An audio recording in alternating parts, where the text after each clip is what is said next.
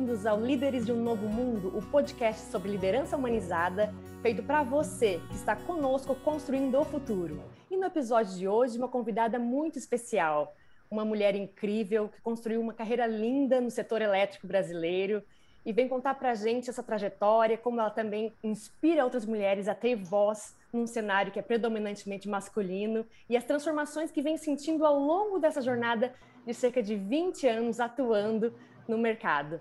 Bem-vinda, Fabiola Sena!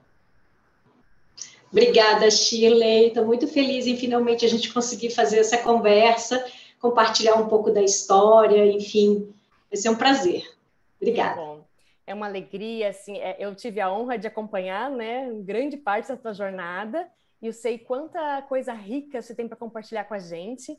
Então, eu já começo te pedindo para contar um pouquinho da tua história, Fabiola, de, ao longo desses 20 anos, é como engenheira, né? Algo que na época em que tu se formou e depois se tornou doutora, nisso era bem incomum para as mulheres. E como tu vem sentindo ao longo desse período os desafios, as dores e aquilo que te ajudou também a lidar nas diferentes situações e avançando sempre de maneira tão uh, enriquecedora, produtiva e inspiradora?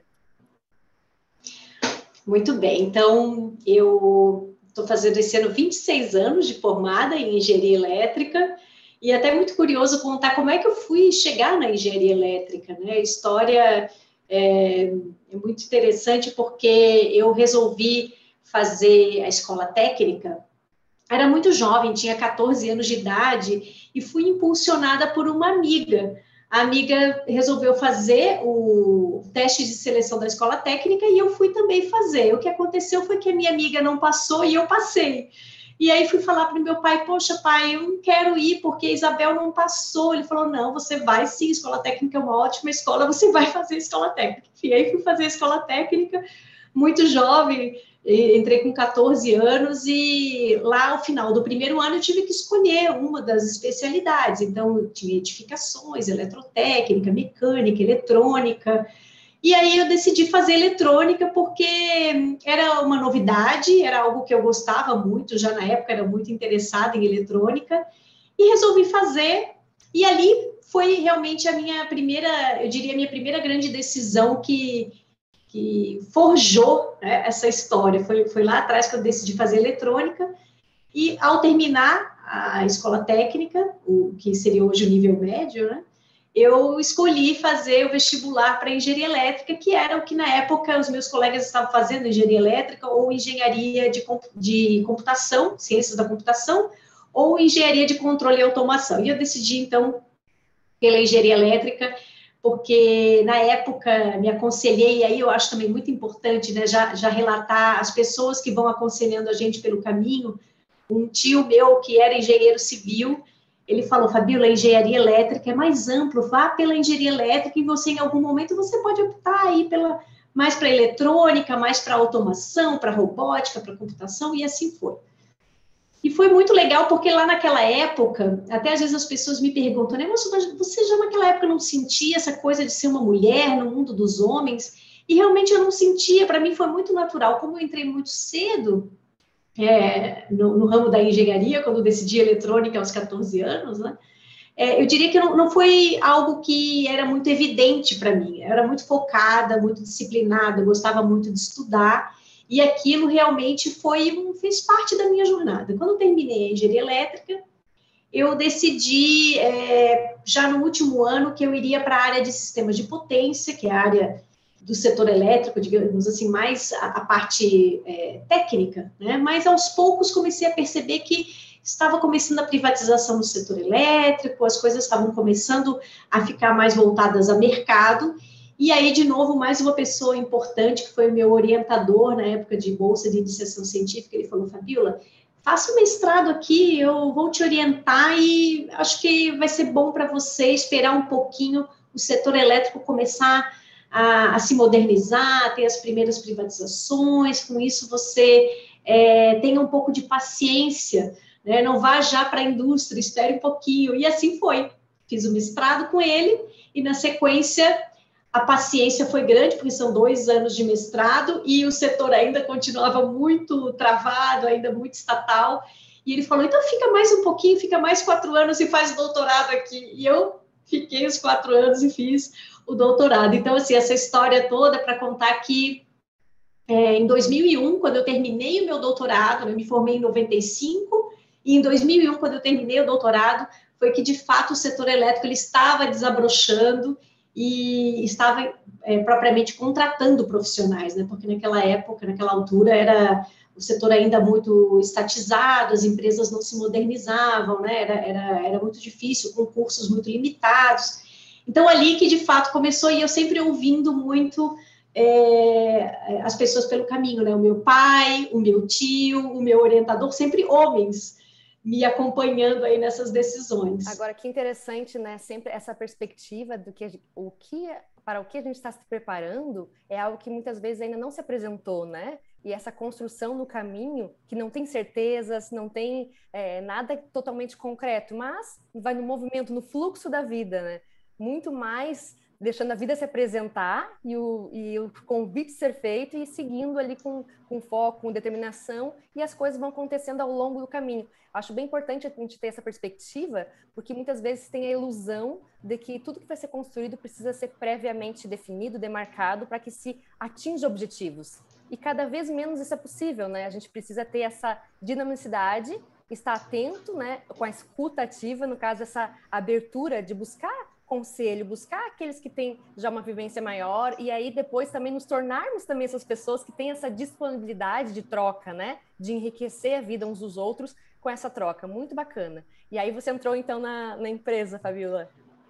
É, então, em 2001 eu entrei na, na Engie, na época não era Engie ainda, era Gerasul, que depois virou Tractebel, hoje Engie, né, empresa muito conhecida no setor, e lá fiquei, foram quase 15 anos, é, em várias áreas diferentes, trabalhei na área de regulatória, de inteligência de mercado, de planejamento e controle de portfólio, fiquei também dois anos numa carreira internacional, trabalhando na América Latina, depois acabei voltando para a área regulatória, enfim, foram várias, vários movimentos lá dentro, e isso é que você falou muito importante, Chile, porque as pessoas, às vezes, elas tem medo de planejar, eu que sou uma pessoa que gosto de planejamento, né? Mas meu planejamento, eu digo que o meu planejamento ele não é um trilho. O planejamento é uma trilha. E a trilha ela lhe dá a liberdade de você ir ajustando conforme o movimento, conforme a dinâmica da, da, das situações, o que for se apresentando, né? Então, de fato, eu durante esses quase 15 anos que lá fiquei, eu tinha algumas, é, alguns desejos, algumas ideias, mas sempre um planejamento no estilo trilha, não no estilo trilho, né? Que, que justamente permite que é, tudo vá acontecendo de forma que flua, que as decisões vão acontecendo. E esse escutar o coração acho muito importante também. Claro que a gente tem que se preparar do ponto de vista técnico, com todas as habilidades técnicas, mas é, e as habilidades socioemocionais, evidentemente, mas também o escutar a si mesmo, escutar o seu coração. Acho que o bonito, tudo floresce quando você consegue conciliar todos esses lados, né? O lado emocional, o lado técnico e também o escutar a si mesmo, esse momento de introspecção e se escutar. Isso é muito verdadeiro e cada vez mais, né? A gente tem esse convite de estar olhando um pouco para dentro, porque aí a gente encontra as, as, maiores forças e aquilo que nos diferencia, aquilo que nos motiva e realmente nos dá condições de lidar com as adversidades quando a gente está calcado em algo muito genuíno, né? Que tem um propósito, tem um querer interno. E aí entra a questão dos ciclos, né, Fabiola? Porque a gente vai vivenciando diferentes etapas na vida e a gente precisa estar atento para quando a gente está num processo de fechamento de ciclo e no novo recomeço, para a gente manter sempre essa dinâmica positiva, né? E não ficar num certo ponto estagnado, e sim aberto a esse movimento constante que a vida nos traz, né?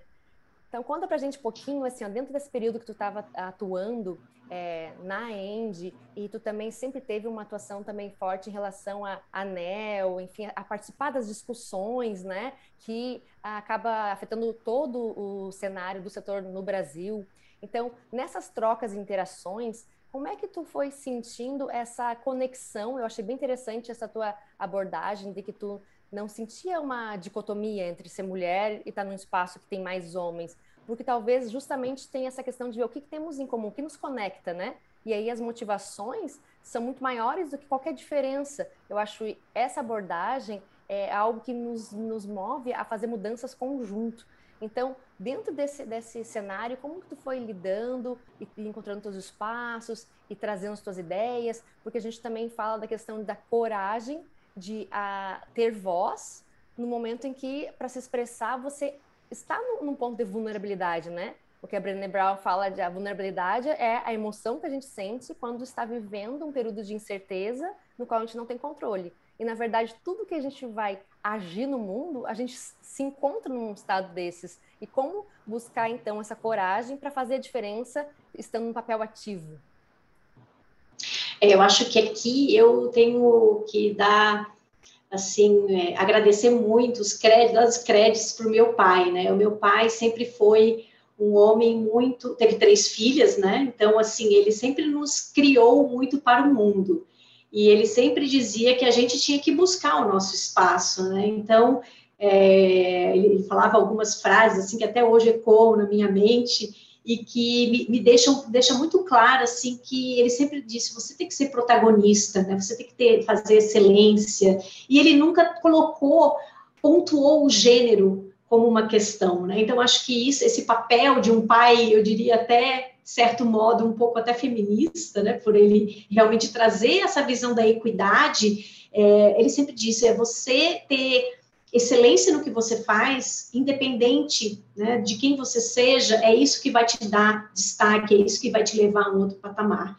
Então, eu acho que eu é, usei muito esse exemplo dele sempre ao longo de toda a minha carreira, né? Toda a minha, eu digo que agora já não é mais carreira, agora é plataforma, não é mais carreira profissional, é plataforma profissional, porque a gente já tem que migrar para carreira, parece uma coisa muito linear, né? E plataforma ela é mais ampla, né? Ela, ela traz essa, esse espectro mais amplo.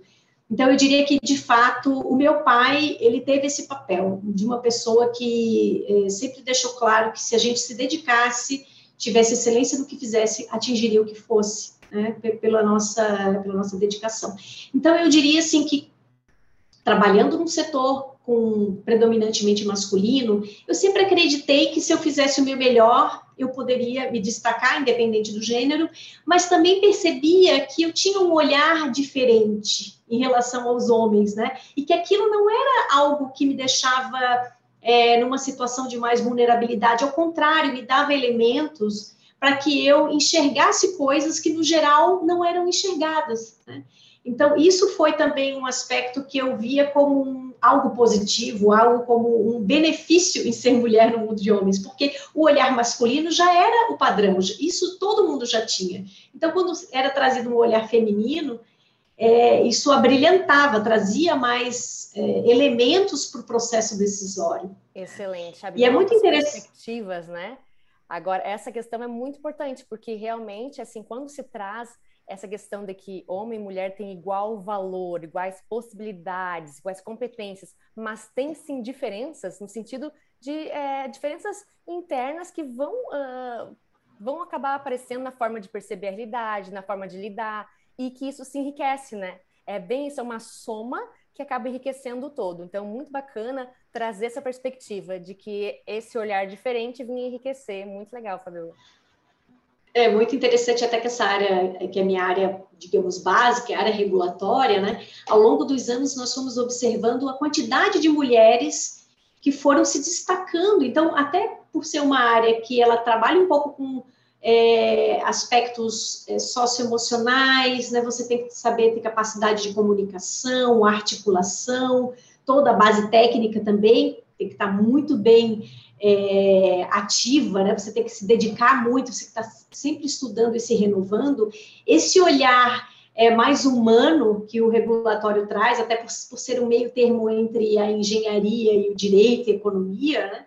eu acho que as mulheres elas começaram a se destacar. E hoje, se você for avaliar nas empresas, é, hoje a, eu diria que é quase meio a meio. Você tem muitas mulheres nessa área regulatória. Então, isso é a beleza também, que o próprio setor foi percebendo que as mulheres começaram a se destacar por ter facilidade, por serem temas que elas lidam com mais fluência, né? E isso acabou se apresentando como uma realidade. Então, esse é. A gente não pode fugir é, de que as próprias é, qualidades, as próprias habilidades femininas, elas em algum momento florescem, né? E quando elas florescem, que beleza, porque isso pode ser aproveitado de forma melhor, né? Pra, tanto nas empresas, para a sociedade, para as organizações.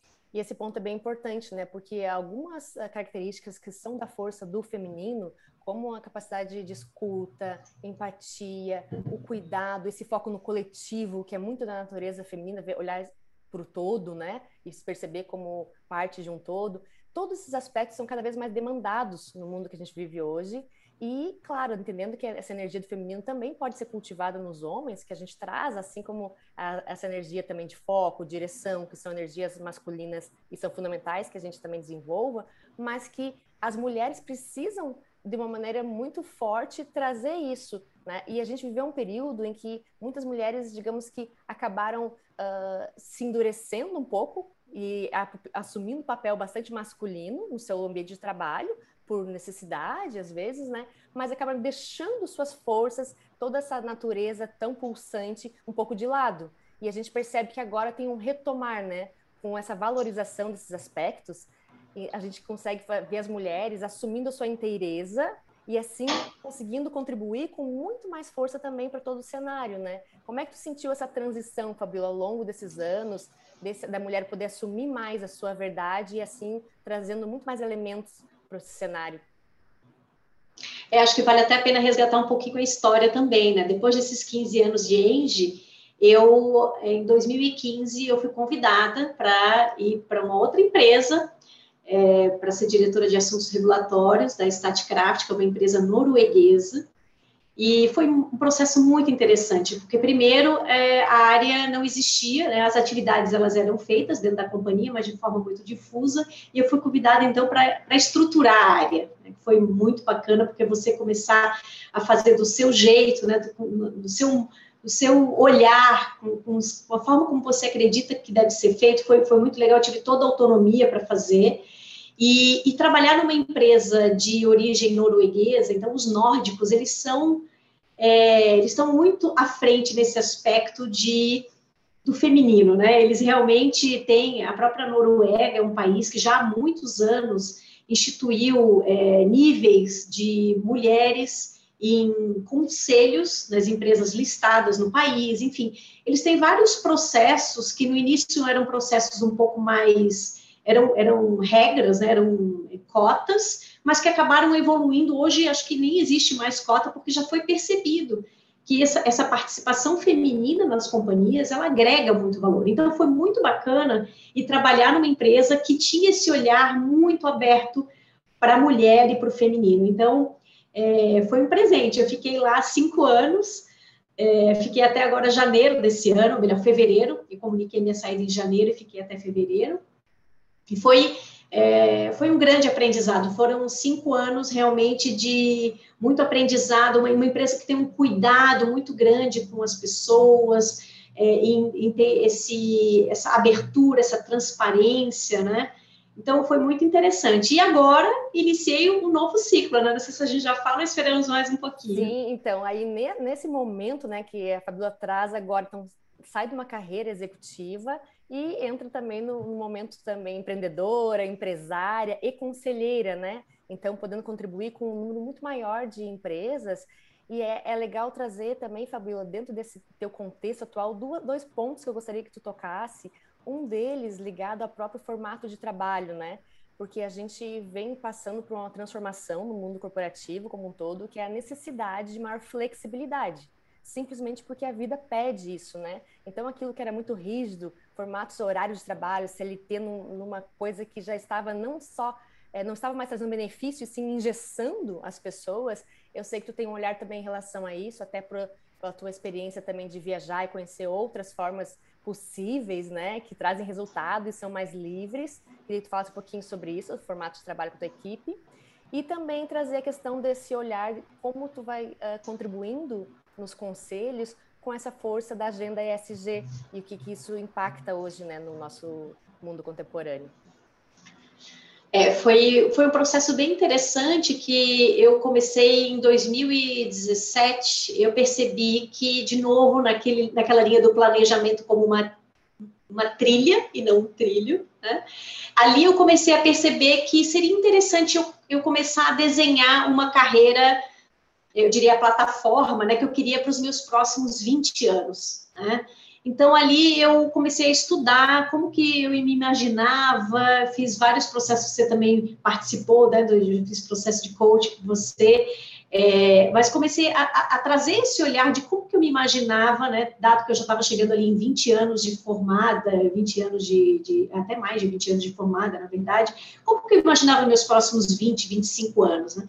E eu percebi que eu gostaria de contribuir de uma forma mais, é, mais ampla para a sociedade brasileira. E eu entendi que eu só conseguiria é, trabalhar de uma forma mais ampla, contribuir de uma forma mais ampla, se eu pudesse é, atender várias empresas. Né? E aí eu comecei a pensar, poxa, como seria isso?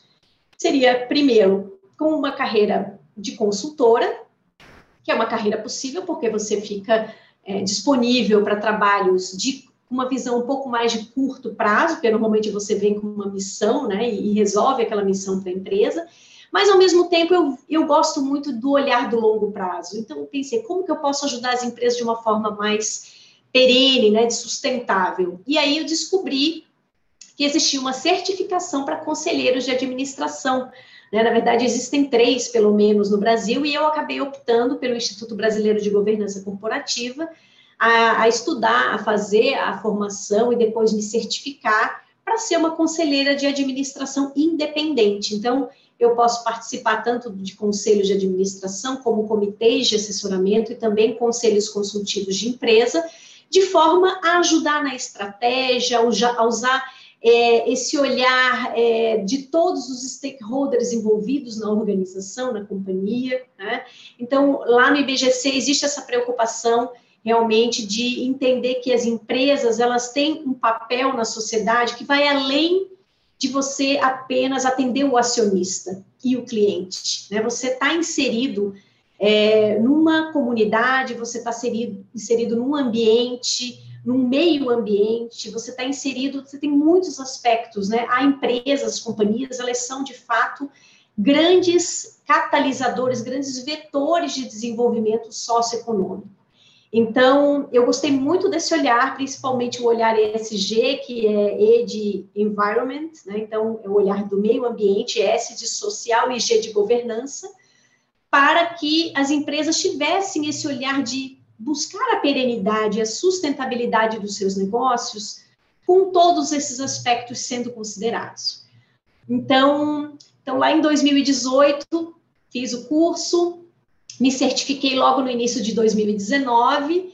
E então, agora, nesse momento em que eu me coloco como uma, eu diria, numa carreira mais é, independente, numa carreira é, que de fato pode contribuir de forma mais, é, mais ampla para a sociedade, né, visto que, como consultora e como conselheira, assim eu posso me colocar, é, de fato, eu consigo identificar que eu consegui me reencontrar. Né? É, eu, é, existe aquele, aquela curva do dilema da inovação, né, que é a curva S, que você vai, ao longo do tempo, você atinge alguns momentos de saturação na sua plataforma ou na sua carreira profissional, e eu acho que o bacana é você buscar como é, sempre buscar a melhor performance, não só no sentido de performar tecnicamente, mas também no sentido de performar de forma inteira com você. Né? Então, eu diria que eu tive aquela fase lá atrás, em que eu fiz o meu mestrado, meu doutorado e contribuí para a sociedade, mas atingi uma saturação. Ainda em outro momento, eu fui para a indústria, fiquei 20 anos na indústria, mas também percebo que eu atingi a minha saturação. Né? E agora estou nesse meu, na minha terceira etapa da minha plataforma, buscando aí é, esse olhar mais independente, esse olhar mais autônomo, né? E autônomo não, significa necessariamente ser sozinho, né? Então, eu já tenho aí, é, junto comigo, uma equipe que é muito interessante, porque nós somos todos remotos, então, é, tenho pessoas trabalhando comigo que estão em Porto Alegre, pessoas em Brasília, eu aqui em Florianópolis. Então, realmente, eu acredito que quando você coloca um propósito, você une, você inspira o time, o time anda por si só. Então, é, deixar claro exatamente aonde que a gente quer chegar, é, colocar o time motivado para atingir aquele resultado, né? E o resultado não necessariamente é um resultado econômico, às vezes é um resultado de, olha, um desafio que a gente se propõe, que a gente valida juntos, né? Então está sendo muito interessante essa experiência. É uma experiência ainda nova para mim, mas que eu já estou percebendo que foi feita para mim. E aí a gente retoma essa questão do protagonismo, né, que tu traz como já aprendizado do teu pai, e a gente tendo essa visão de liderança mais ampla, o líder, na verdade, é qualquer pessoa que está disposta a assumir a sua vida de maneira consciente, gerando impacto positivo em todas as pessoas que fazem parte, né? Seja colegas, seja na, nos espaços também sociais, associações, é, família e nas empresas, no trabalho. Então, dentro dessa perspectiva de qualquer pessoa, independente de cargo, de função, é um protagonista que pode gerar impacto positivo no mundo, e aí a gente traz essa visão né, de novo mundo, qual é o mundo que nós entendemos como aquele que a gente quer viver e deixar para as futuras gerações. Eu queria que tu trouxesse, Fabiola, é, a tua mensagem para os líderes que nos ouvem agora. O que, que não pode faltar? O que, que é essencial para os líderes que estão construindo esse novo mundo juntos? Bem, eu vejo que tem esse olhar para as pessoas, ele é essencial. Né? Você praticar empatia, é, entender a realidade de quem está com você, no seu grupo, na sua equipe, é, é, é o principal. Né? Mas, ao mesmo tempo, é, esse olhar cuidadoso tem, tem que existir, mas, ao mesmo tempo, você tem que saber puxar, né? E como que é o puxar? Então, eu digo que é o líder agridoce, é o líder que, ao mesmo tempo que ele cuida, ele também puxa, ele estimula, e na minha visão, pelo menos no setor em que eu trabalho, que é o setor elétrico, eu não vejo como você puxar, senão olhar para o futuro.